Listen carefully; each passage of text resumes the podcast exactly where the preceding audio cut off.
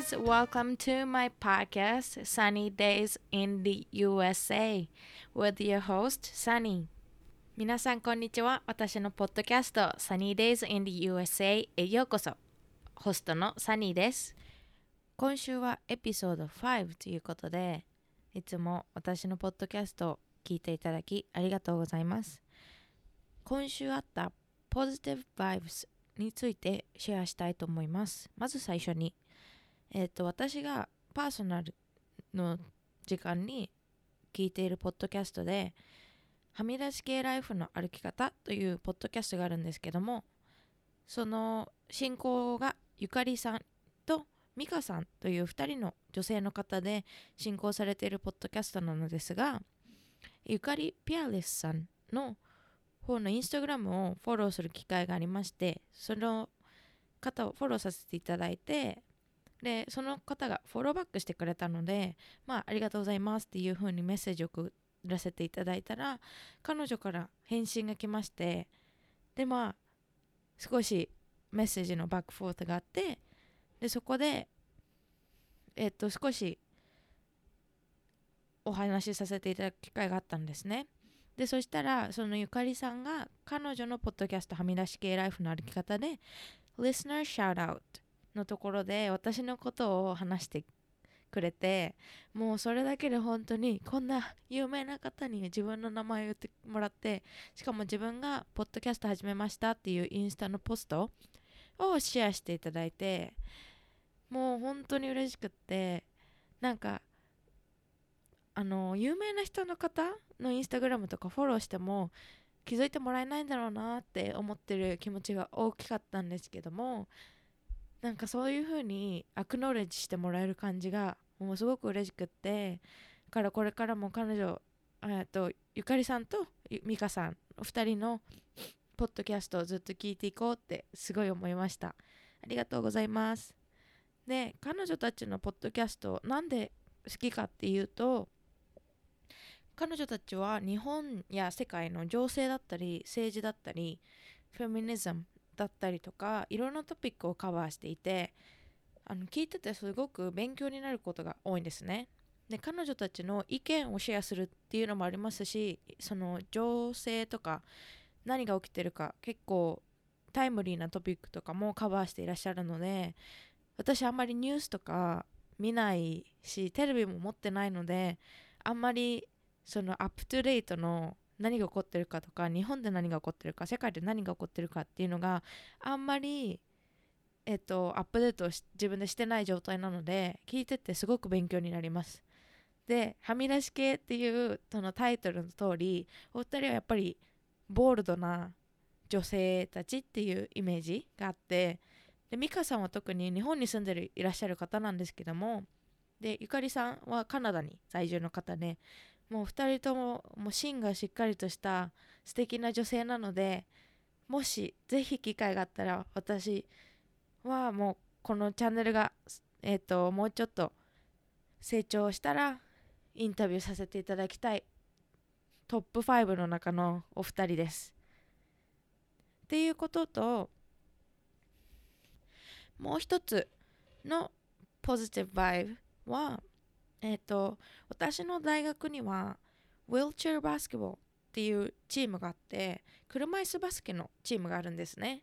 で車椅子バスケっていうのはまあもう名前の通り選手たちが、えっ、ー、と、障害を持った選手たちなので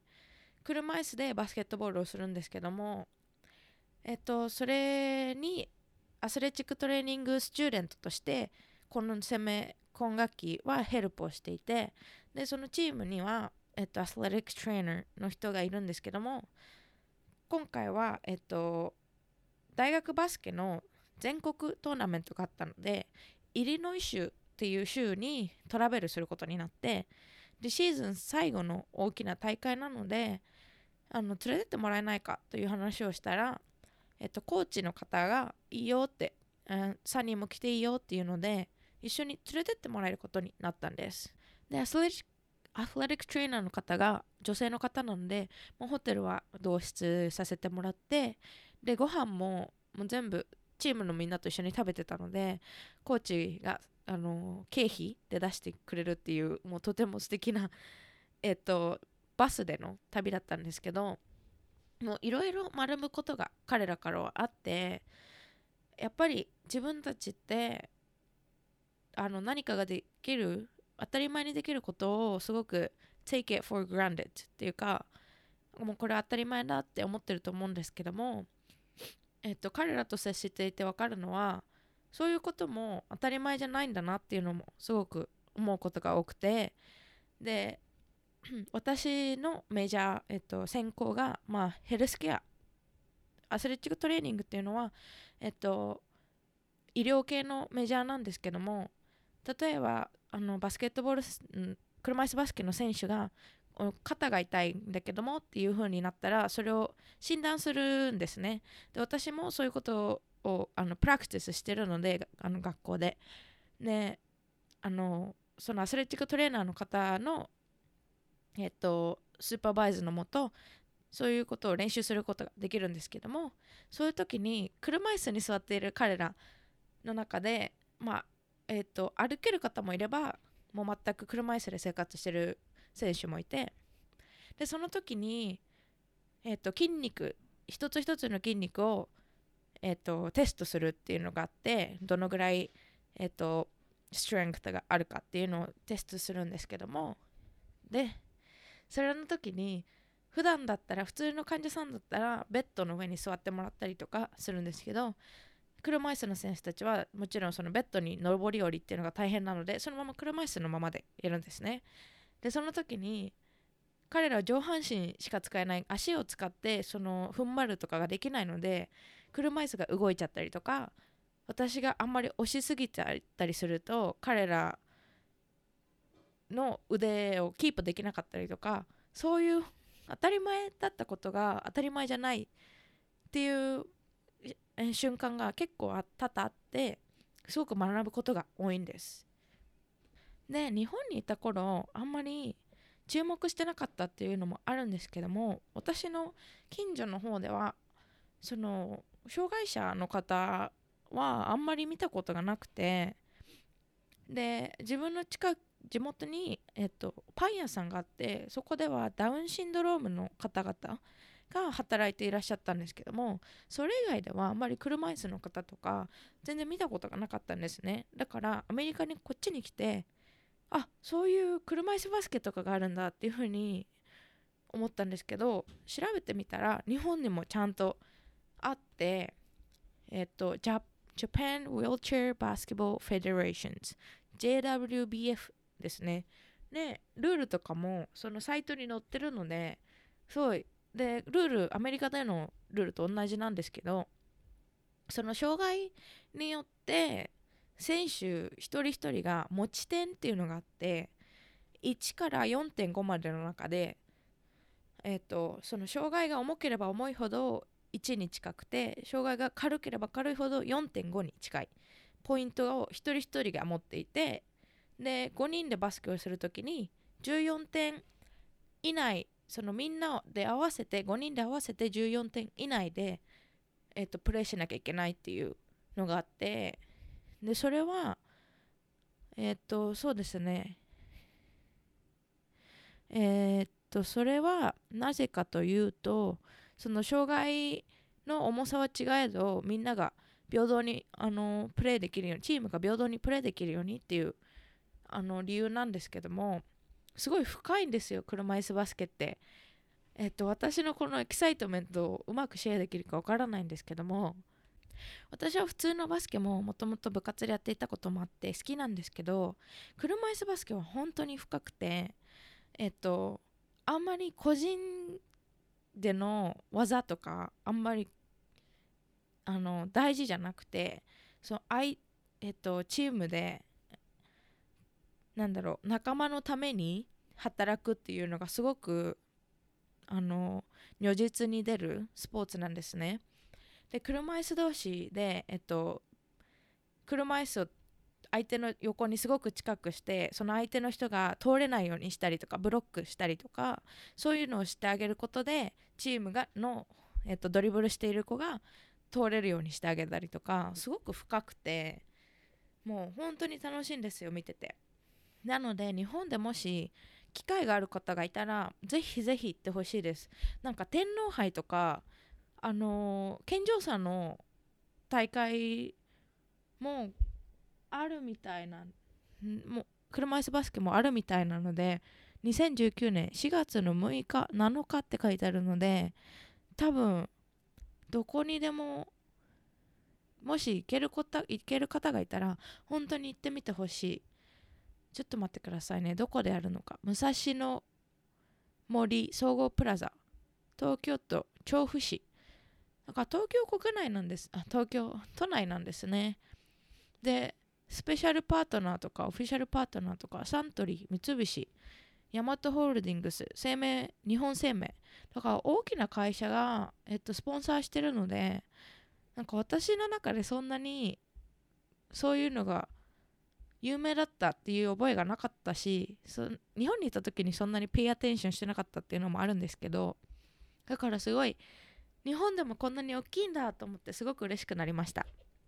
で私のこのアメリカの大学の車椅子バスケのチームは実際はそんなに大きなチームではなくて大学によってはそのプログラムにすごい力を入れてる大学もあるんですけど私の大学はそんなにでもなくてあんまりリクルートとかもできない小さな大学で。で全国全米で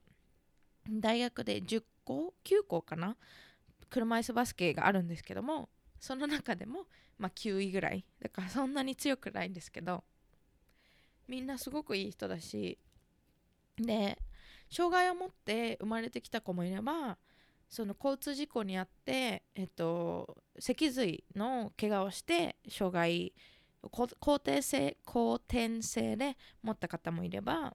えっと、やっぱアメリカなのでアメリカ軍にいた方であの海外のその戦争地のところで爆弾にあって、えっと、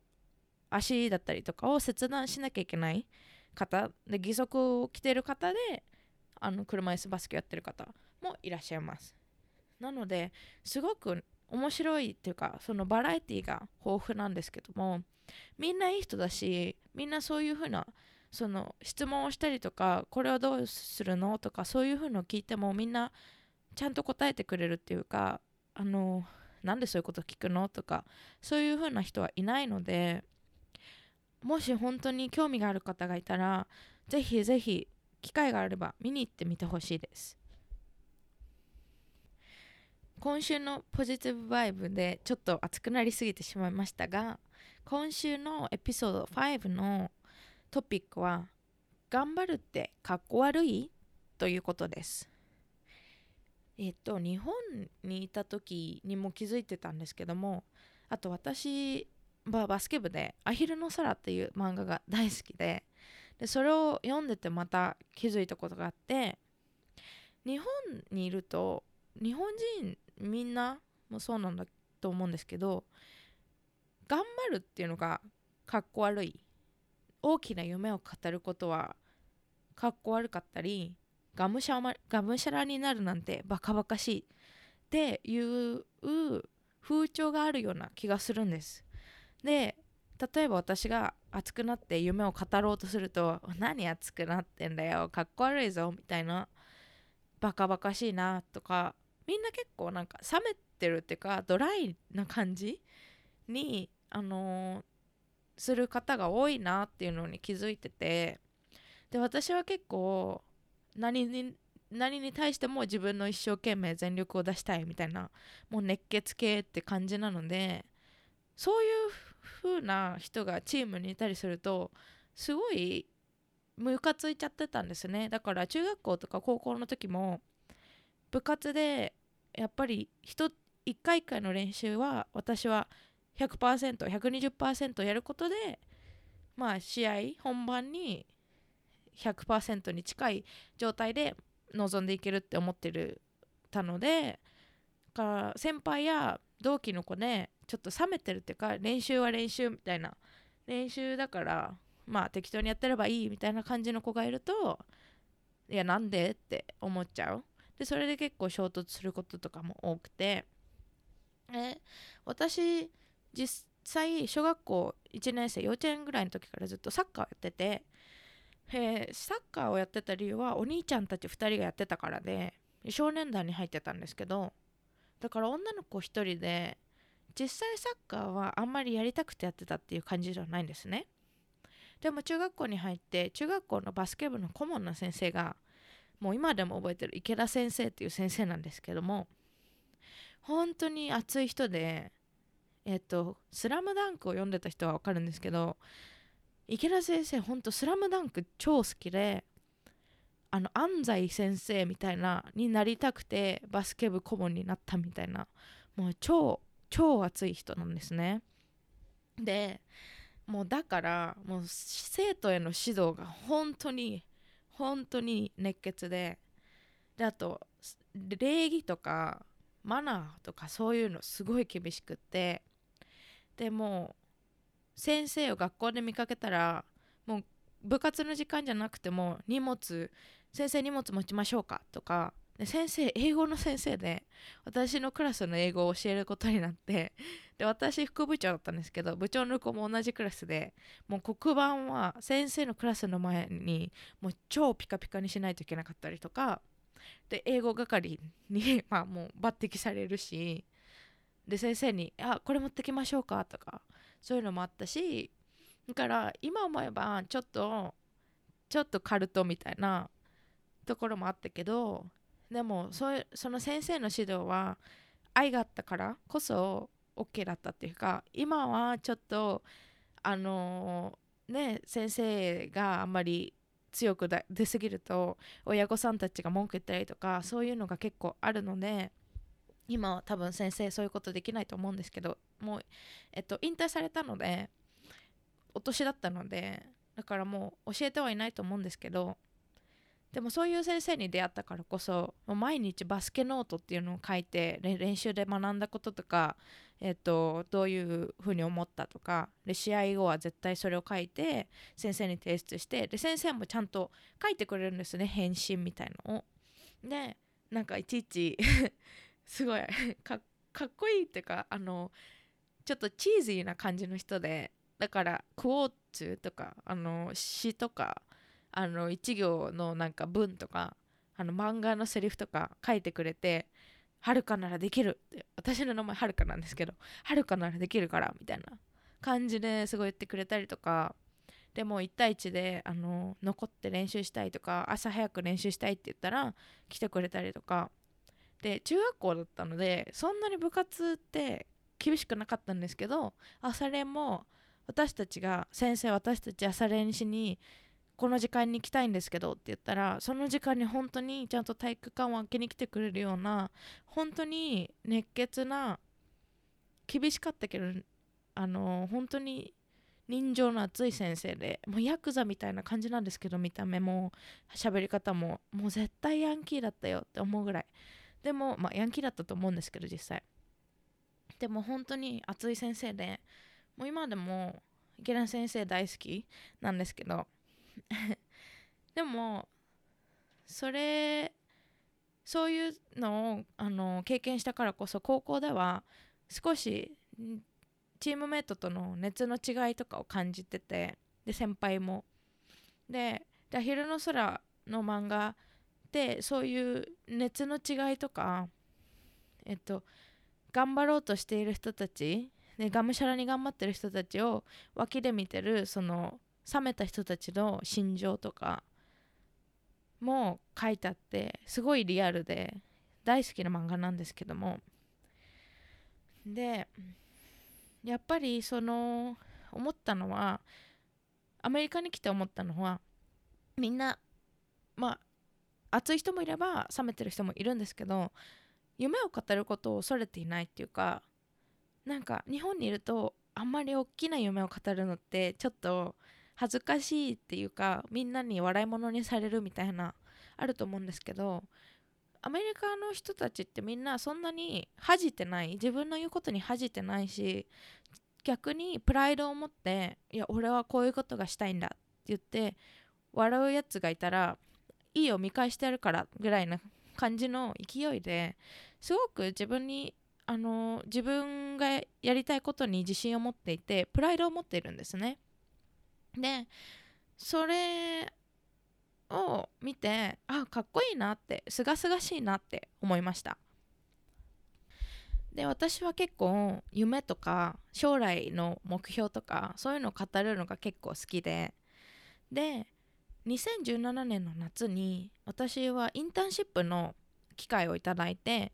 履正社履正社医療スポーツ専門学校の、えっと、大阪の学校なんだと兵庫なのかな？と思うんですけどもの生徒さんたちがカリフォルニアで海外研修があるの。その子たちはみんな柔道整復師とか、えっと、鍼灸アンママッサージ師の資格を勉強してる生徒さんたちででその方々が、えっと、カリフォルフォルニアで活躍している小松武先生という先生のもとで海外研修をするということでその先生の、えっと、アシスタントみたいなインターンシップがあってでその先生はえっと、アメリカの大学でアスレチックトレーナーの資格を得た方で日本もえっと、日本とアメリカで鍼灸のお針の、えっと、資格を取った方。でオリンピックの、えっと、アメリカの代表とかでも働いたことがあるとてもすごい先生なんですけどもその先生が、まあ、その研修を教えるにあたってえっと、私はその生徒さんたちが、えっと、寮とかで生活1週間ぐらい生活してたのでその時のお世話係だったりとか、えっと、通訳とかそういうのを任されるっていう感じだったんですね。でその小松先生がまた熱い方ででやっぱりその先生もいろんな壁を乗り越えた方なので話を聞いててすごく面白くて熱いしもうそういう出会いがあんまりなかったのでしかもネブラスカ私住んでるところなのであんまりそういう熱い人とかいなくてだから、まあ、2017年の夏は私の2年目の夏だったんですけど、まあ、アメリカの。そういう出会いがあって心が震えるっていう気持ちがまた芽生えてでその履正社の生徒さんたち、えーと、第1グループが1週間目でで1週間終わったら第2グループ。でその生徒さんたち午前部と午後部みたいのがあるのでそれで1週間ごとに交代って感じだったんですね。でみんなやっぱためとかだったのですごいボンドできててでみんな何したいの？将来みたいな。言うと俺はこういう風になりたいとか私はこういう風になりたいとか言っててそういう夢を語る機会があってでそれを聞いてて私もあこういうこういう気持ちだってあのこういう気持ちを私は忘れちゃってたんだって思ってもうその時にやっぱり心が震えたっていうかあ私も頑張らなきゃって思いました。でそれからまあ1年ちょっと2年ぐらい経ってでインスタグラムとかねみんなフォローしてくれてたんですねその生徒さんたち。でたまにちょっと連絡したりとかしてたんですけど何人かのことは。そしたらみんなその履正社医療スポーツ専門学校の卒業式があってでみんなえっ、ー、と国家試験を受けたりとかしているのを見たので「Hey good luck」とか「頑張れ」とか「卒業おめでとう」っていうのをまあ何人かの子にメールしたら「ありがとう」みたいな。ではるかのことすげえリスペクトしてるよとか将来会えたらいいねとかそういう風なことを言ってもらってあ私もまた頑張らなきゃって思ったんです。でそれで私このトピック頑張ることはかっこ悪いのかっていうトピックを話したいなと思ったんですけどやっぱり大学日本の大学に行ってみんな言ってるのはその、まあ、勉強とかはあまりしなくてよくて、まあ、サークルとか。でサークルとかやってなくてもバイトしてたりとか。で会社に入ってなんとなくあの生活してとりあえずお金を稼ぐために仕事してるみたいな。でで日本にこの冬に3年ぶりに帰った時にお兄ちゃんと話していたのがお兄ちゃんは銀行で働いてるんですけどもそのお給料が一律だと。であのもし私の兄ちゃんがすごい頑張ってもすごいあの0時でも、まあ、大体一定の金額もらってるって言っててで同期の子で仕事本当にクソでできないやつでも同じ額だけもらってるしすごいできるやつでも、まあ、大体同じ額だけもらってるしって。ね。あとボーナス？ボーナスって言うからえー、じゃあお兄ちゃん超仕事できたの？ってどんだけもらえるの？って言ったらまあ同期大体同じぐらいボーナスもらえるって何パーセントっていう言っててで上司その年功が上がれば上がるほどボーナスも多いっていう風に聞いてえー、ボーナスって そういうこと？って思ってできればできるだけボーナスもらえるのかと思ってたらその日本の企業あのトラディショナルな企業ではその年功順でお給料をもらえてで同期は大体一定でそんなにその区別仕事ができるからとかできないからとか区別はつけないっていう話を聞いたんですね。でそれを聞いた時にえ？なんでそれ？って思って。だって自分がどんなに頑張っても評価されないしでもし私が同期の人1人いて私がすごい仕事を頑張っていてもその同期の人はまあただねミニマムな仕事をしていてなんとなくだらだら過ごしてるのを見ながらモチベートされるかって言われたらえあいつがこんぐらいの仕事で同じ給料もらえるならじゃあ私もあのミニマムでいいじゃんって思っちゃうと思うんですね。だからえー、それってどうなんだろうと思ってあ日本の企業では絶対働きたくないって思ってしまったんです。で私のそのお兄ちゃんからの意見はきっと日本の、えっと、伝統的な企業だけの意見なのでもし外資系とか行ったら違うとは思うんですけどもその周りと同じようにしてるっていうかどんだけ頑張ってもその評価されない見てもらえない気づいてもらえないっていうのは難しいなって思ってだからこそ頑張っても別に意味ないじゃんって冷めちゃうのかなって思ったんです。でその頑張ることがかっこ悪いのかって。で一生懸命頑張ることってそんなに何が悪いんだろうと思ってでやっぱりそれは周りを気にしてしまう私たちの文化があるのかなって思うんです。で誰かがその足並みを揃えていないと目立ってしまうのはもうもちろん皆さんご存知の通りだと思うし出る杭は打たれるというかまあ同調圧力があると思うんですけどもだから誰か一人があの突っ走って頑張ってしまうとその目立ってしまうし周りのみんながあのね変に目立ってしまうというかだからえ何頑張ってんだよみたいな。なんでそんなにかっこつけてんだよみたいな感じに思われてしまうのかなって思って。でもそれって悲しいなって私は思ったんですね。でそのあの履正社の子たちの話を聞いてたらわあすごいみんな頑張ってるなと思ってでこれからあの一人前になってそのクリニックで働いたりとかするみんなの後ろ姿を見てわ私も頑張ろうってこれからどんどん頑張ろうって思えるようになって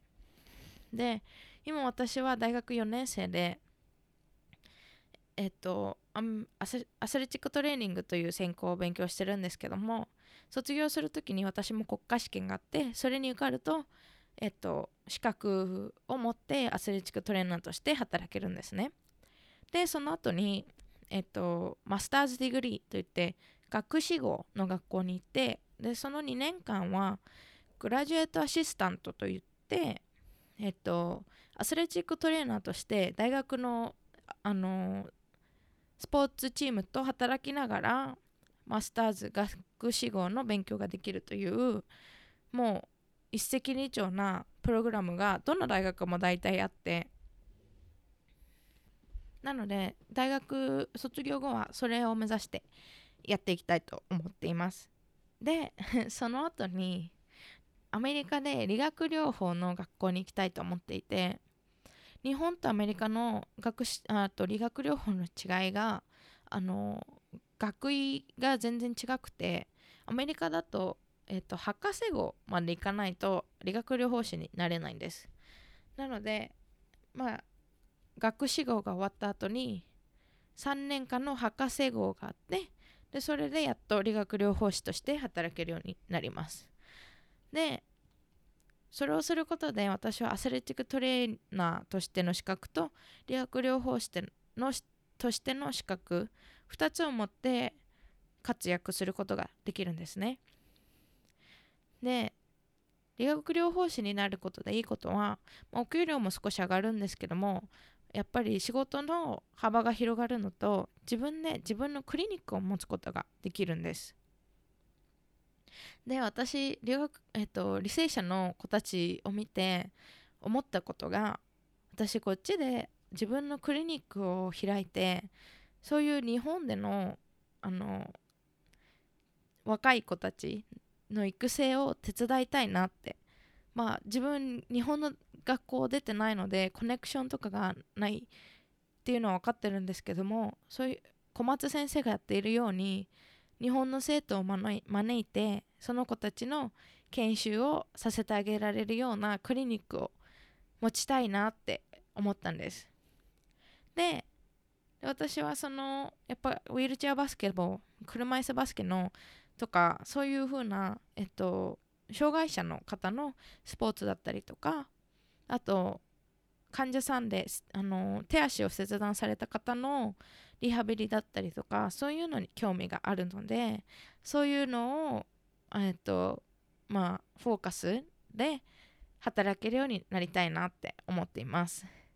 でアメリカでそういうふうに学校に行くことで博士号ってなるとすごく難しいので入るのも難しいんですけども夢を語ることはかっこ悪いことじゃないんだっていうのをみんなに伝えたかったんです。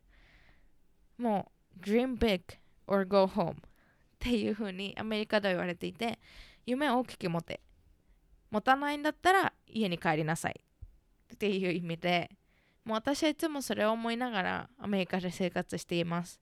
せっかくアメリカまで来て私のやりたかった勉強をしているのだからもっと上を向いてどんどん上に向かってチャレンジしていく精神を持って頑張っていきたいって思いました。まあ今日のところはちょっと熱く語ってしまったんですけどもでも皆さん夢を語ることは一生懸命頑張ることがむしゃらになることはかっこ悪くないっていうのを伝えたいと思いました。なのでもし皆さん夢があって誰かに話したいなと思ったら私にぜひぜひメールを送ってくださいであとインスタグラムの方もえっと載っけようと思うのでもうパーソナルなインスタなんですけどもオープンなので皆さんフォローしてくれたらありがたいですで今日のところはこの辺で Alright guys that's our wrap of this episode. Thank you so much for tuning in. As always, remember to smile, love, and respect. Until next time, bye.